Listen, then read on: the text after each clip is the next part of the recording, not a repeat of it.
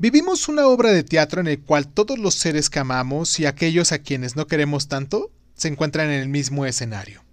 Mis preguntas son, ¿te sientes protagonista de tu propia historia? ¿Estás en medio del escenario o en dónde te encuentras? ¿Existe alguien como protagonista? Y si es el caso, ¿quién es? Muchas veces estás tan ensimismado con la frustración, la tristeza o el enojo hacia alguien que esa persona se convierte en tu protagonista. Pero perdóname, aquí el mero mero o la mera mera eres tú. Y nadie más. No dejes que te quiten tu papel.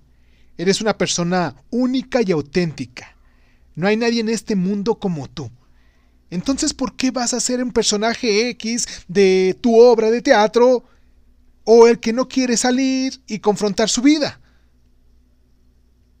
Retoma tu lugar y desde aquí observa a todos los personajes que se encuentran contigo.